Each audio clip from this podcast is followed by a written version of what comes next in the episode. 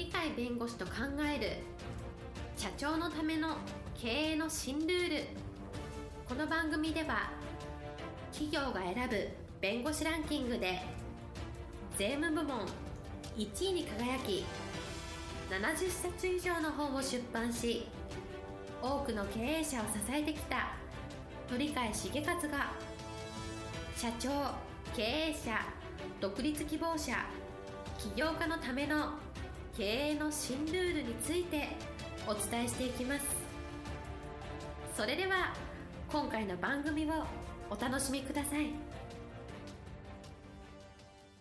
皆さんこんにちは。お元気でしょうか？元気がすべての源です。元気をお届けする鳥飼です。はい、パラリーガルの高瀬です。今日のテーマはですね楽しい点楽しくが成長のキーワードですね。はい、今日のテーマ、楽しくが成長のキーワードです。天才キッズクラブという保育園があります。天才キッズクラブというのは今新ゆりか丘っていう、まあ、とこに所在しているところなんですけどこの教育方針が素晴らしいというので今評判になっているところです。具体的な例を挙げますとですね保育園ですから3歳から5歳児ぐらいが通ってるんですが年間1000冊の本を読むという子どもたちが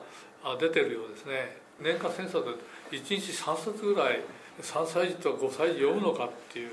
ところはそういう人がいると。もうその保育園を辞めて小学校に入りますけども保育園辞める卒園時にですね全員って書いてあるんですけど全員逆立ちができるようになってるようです。これも驚きでありまして私も逆立ち全くできない子なんですけど3歳児とか5歳児がですね逆立ちできちゃうっていう全員例外ないらしいんですね。なんでそんなことができるのかっていうとですね天才って初めからつけてますけど天才になるようなことができるんだっていうことを前提として保育園が成り立っているようでその教育方針はやらせない教えない無理強いしない何も強制しない逆に言うと遊ぶようにして楽しく勉強し遊ぶようにして楽しく運動すると。つまり保育園の先生方は楽しく遊べるように楽しく学べるように楽しく運動できるようにっていうこの楽しさっていうのを子どもたちに植え付けてそういう環境を作る役割が教師でなんか教え込むっていう発想じゃなくて自分たちが自然にあのやりたくなるねと教えを受けたくなるね勉強したくなるね運動したくなるね。そういう気持ちにさせるというそういうやり方でありましてそのためにですね本当に優秀な子どもたちがたくさん生まれてると。つまり遊ばせることによって楽しく勉強し遊ばせるようによって楽しく運動する。そのためにはどうしてるかっていうと教える先生方が楽しんでるようで自分たちが楽しんでやってるから子どもたちはその楽しさが分かるようで自分たちも真似しようみたいなそういう感じがちゃんとできるようなやり方を工夫しているようでありましてしたがって人間である意味ではその子供たちも大人も同じなんで楽しくやればやっぱり成果が出てくるでしょうと。楽しくやれば健康になるでしょうと。いうことも確かなので経営にもやっぱり楽しさが必要かっていう話にもなってくるんですが経営にも応用すればその経営っていうのは楽しく経営し楽しく仕事しお客さんを楽しませお客さんを喜ばせ結果として業績が上がると。さらに上がった業績によって得たものを社会に還元してお客さんに還元して喜んでもらう。というような形でそれを循環すればどんどんどんどん成長できるわけでありましてしたがって楽しくするということがどうも成長のキーワードらしいと企業も楽しくすることあるいはお客さんに楽しんでもらう喜んでもらう。これが成長のキーワードになるんだということはよくわかる。その中には経理念としてそれを考える立場もありますので日本的に言えば三方よしってありますね。売り手よし買い手よし世間よしと。売り手もいいし買い手も儲かるし社会の人のためになって社会にも喜ばれるよこういう商売は成長するよねっていうのは三方よしなんですけれども。みんなが喜ぶことで成長するっていうのは今で言うと SDGs の発想と同じで社会が良くなるよと。地球環境のために良くなるよと。そういうような発想のところが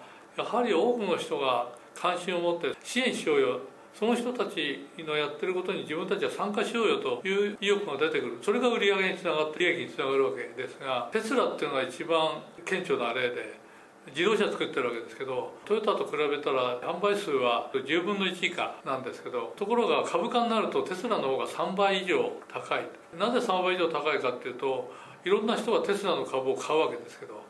これは将来は成長すると思うから買うというのはあるんですけどテスラってなぜ将来成長すると社会があるいはお客さんが思うかというとここで作る車っていうのは地球環境を汚さない地球環境を良くするために機能するんだっていうことを売り物にしてるもんですから地球環境ってのはこれから最大のリスクですからリスクが起こらないように自分たちもあるいは自分たちの子孫も困らないようにというのでテスラの車を買うんだとテスラの会社の株を買うんだと。つまり株の買い手ってのは将来性に対して投資っていうのもあるけどこれは将来成長するっていうのは社会のためにいいことやってるから多くの人が支えてくれて成長するというそういう発想なのでこれも売り手よし買い手よし世間よしみたいなそういう発想なのでさっき言ったやらせない教えない無理強いしないと同じ発想で自分も喜びお客さんも喜ぶと。自分も楽しいお客さんも楽しんでもらう。社会に貢献すると。そういう発想ですのでどちらかというと上杉鷹山校の無欲満了という働きがい治療だったらいや